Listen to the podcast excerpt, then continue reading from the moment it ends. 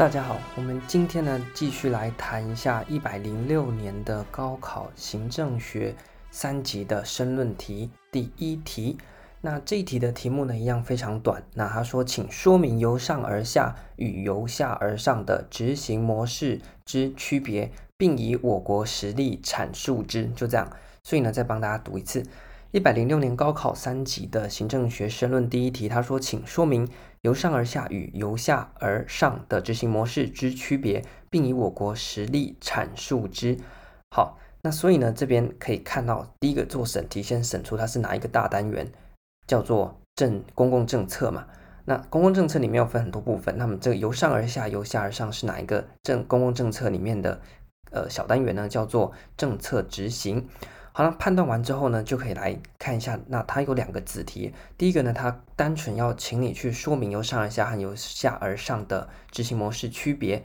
接着呢，第二个子题，它请你带入实际的案例来说明。所以整体上呢，我们看这一题，它其实呃考的非常简单，而且也写的非常清楚。那么我们呢，就非常快速的来帮大家谈一下这个由下而上和由上而下这两种模式。那它这两个呢，其实我们刚才已经讲到，它属于公共政策里面的政策执行这个单元。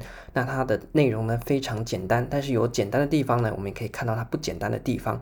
那如果呢，我等下讲的你自己呢做到这题考古题，你有办法呃像我等等讲的这样子去操作的话呢？那基本上，我觉得你今年国考呢大有可为。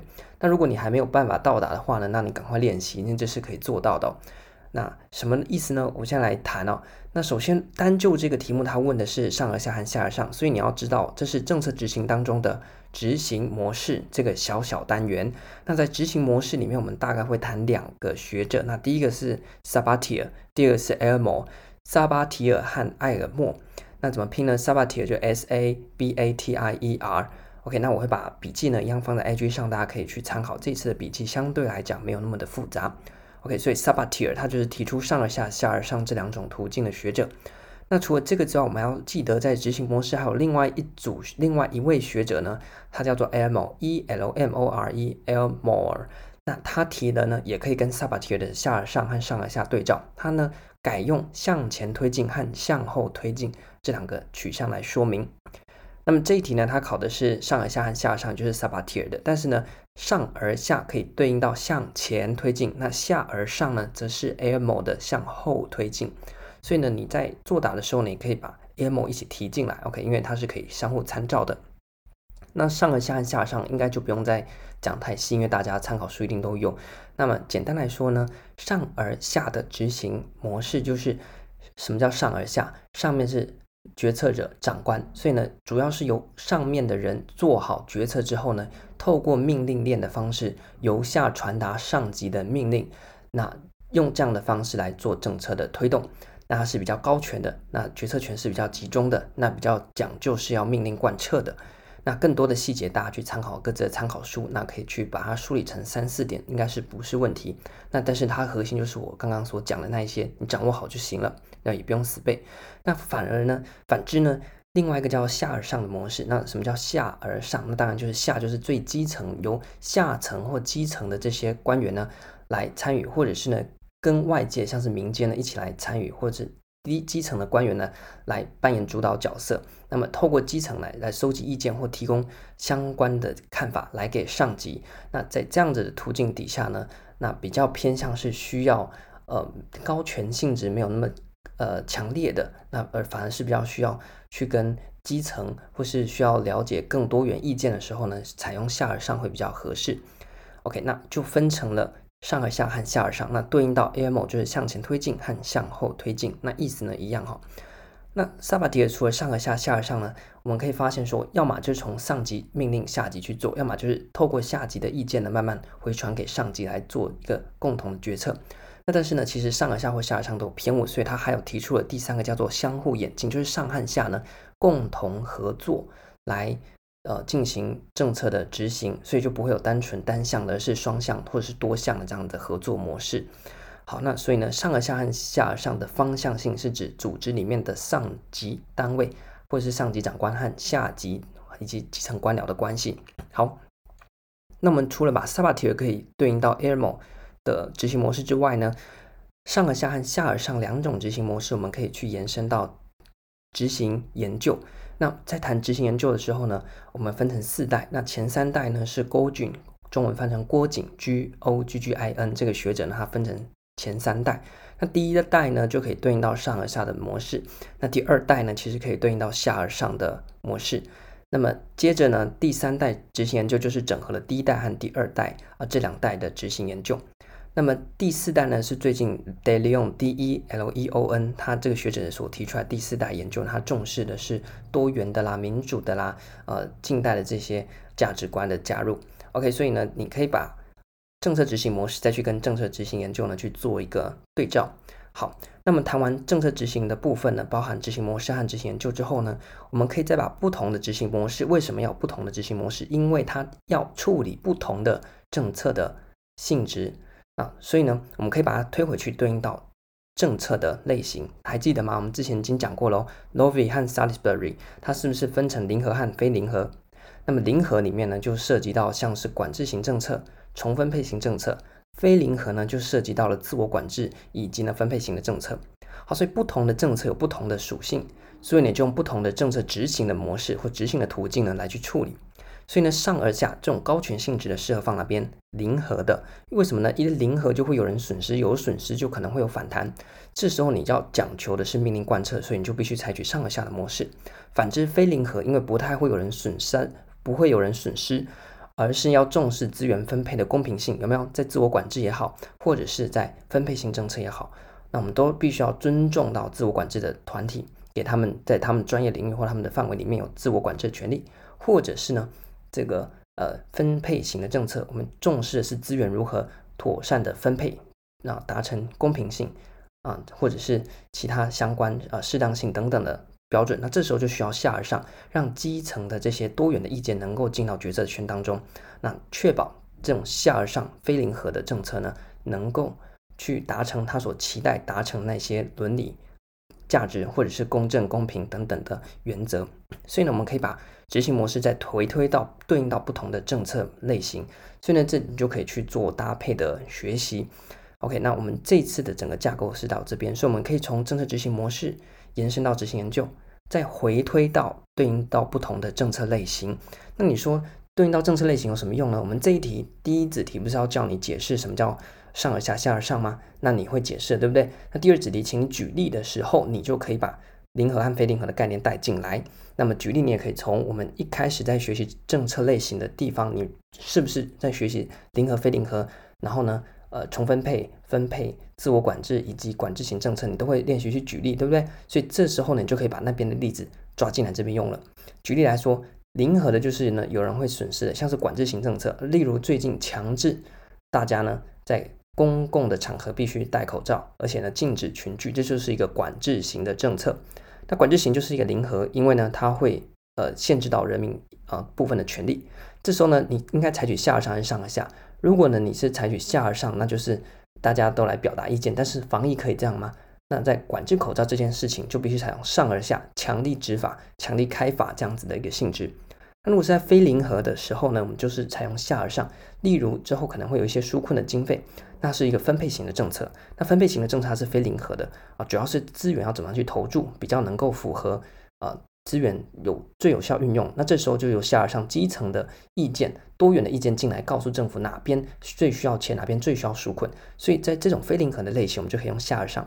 有没有？所以你去把它对应到政策类型的用意，就是要帮助你在第二子题去做一个举例。所以你看这题不单纯是在看政策执行，它还对应到了前面的政策类型。好，那么再谈更远一点，跟这题已经没关系喽。不同的政策类型，它又可以对应到什么呢？不同的政策工具嘛。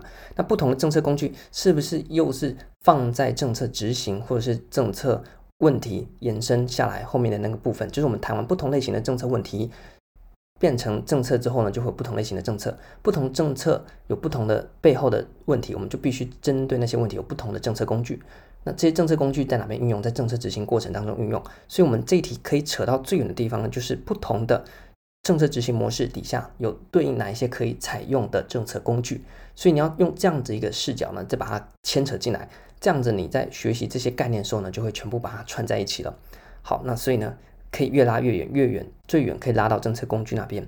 那我们单纯从回回到整个呃笔记上面的架构，那我们可以延伸学习的地方，第一个是下而上的模式当中重视基层的声音，所以延伸到哪个单元呢？基层官僚，我们在一零九高考行政学的申论题已经讲过喽，所以是第一个延伸点。第二个延伸点在哪边呢？在执行模式。那我们介绍完不同的执行模式之后，如果他问你怎么样去选择合适的执行模式，有一个学者叫做 Matland，M-A-T-L-A-N-D，他就用了四个象限来说明政策执行模式的选择。这个在一零五年高考曾经出现，所以呢，你可以去复习。那我们在谈到政策执行研究的时候呢，在第二代政策执行研究又可以延伸到爱德华三世 （Edward the Third） 的执行力模式。OK，所以呢，这三个是主要的延伸点。爱德华三世 （Edward the Third） 他曾经执行力模式在一零五年的原特也都出过，所以这边延伸出了三个考点：第一个是基层官僚，第二个是执行研究呃执行模式的选择，第三个是从执行研究拉出来的。爱德华三世的执行力模式，这三个都有在近五年有出题的记录。那比较远的就是我们刚刚所提到的政策工具。OK，所以呢，这些呢都是从这个考点，你做这一题，你不要只顾这一题，你要去练习从政策执行模式去延伸相关的概念，这样你准备起来呢才有道理。那什么叫有道理呢？就是。你这样子的话，像这一题，它单纯问你上而下、下而上以及实例的运用，你在前言的地方是不是可以顺便的去提到不同的呃背景？例如说政策执行它的意涵，由这个母概念下去谈，然后接到政策执行模式。那你在结论的地方呢，他只问你上而下、下而上，那你是不是再去可以做呼应啊？例如说呃上而下和下而上，那它可以去。当中有不同的政策工具可以运用，或者是呢，我个人会比较倾向他说，那以上呢是上而下以及下而上执行模式的呃说明以及举例。那针对不同执行模式的选择，martland 提出了呃四个象限的执行模式选择，那可以作为呃决策者或者是执行者的参考。那把 Maitland 放在结论就很适合。那在正文当中呢，如果呢你想要炫技一下，在第一子题你说明 Sabatier 上而下、下而上的时候呢，你先讲完它意涵之后可以说那。上而下的模式呢，也对应到 Elmo 学者所提出来的向前推进模式，并跟 Golding 所提的一代政策执行研究呢是相似的。那在下而上模型呢，则是跟 Elmo 的向后推进以及 Gordon 所提的二代执行研究啊有关系。这是第一子题，你可以去额外延伸。那第二子题在举例的时候，你可以说针对不同执行模式有其适合之政策类型。那么由上而下的。政策执行呢，适合零和的，那例如口罩的管制政策，对不对？那么在第说明下而上的时候呢，说那下而上则适合用于高权性质较低的非零和型的政策，例如哦纾困资源的分配。那你再去多做阐述，所以你其实这些概念你有办法融会贯通的话呢，在作答上也可以增加你论述的一个深度和广度，那帮助你在国考上面写的答案呢，不会跟其他人呢那么像，而是有增加阅卷委员多给你分数啊的借口。所以呢，希望大家有这样子的一个视野来去做发挥。那这次的笔记呢，我也会放在 IG 上面给大家做一个参考。那主要还是希望大家在考前做考古题的时候呢。你看到一题，你要从那个概念抓出来之后，去丢回到那个呃整个学科里面去做一个串通，把相关的概念放一放。这样之后，万一考到执行研究，哎，你也可以对回来执行政策执行模式啊，或者是以后考到 Edward 执行力模式，你有办法去跟第二代呃执行研究去做一个连接。这样全部都串在一起之后呢，考题怎么考都调不出你的天罗地网。那这样的话呢，哎，你真的今年考试就非非常。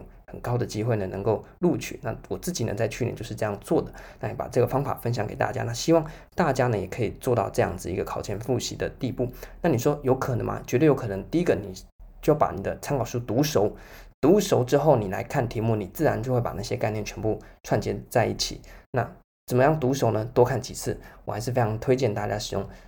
次数增加，然后快速读过；次数增加，快速读过这样的方式，那这是我觉得还蛮有效的。你多看几次，你自然就熟，然后开始那些网络呢会在你脑中自然的形成，你会越来越清晰。那你有意识到说，不同的单元其实很多概念是串接在一起的。好，那这一集呢就到这边。那希望大家呢能够利用这一次呢，把政策执行和公共政策的考科呢也给顾好。如果你需要考公共政策的话，那么这一次呢就到这边，感谢大家的聆听。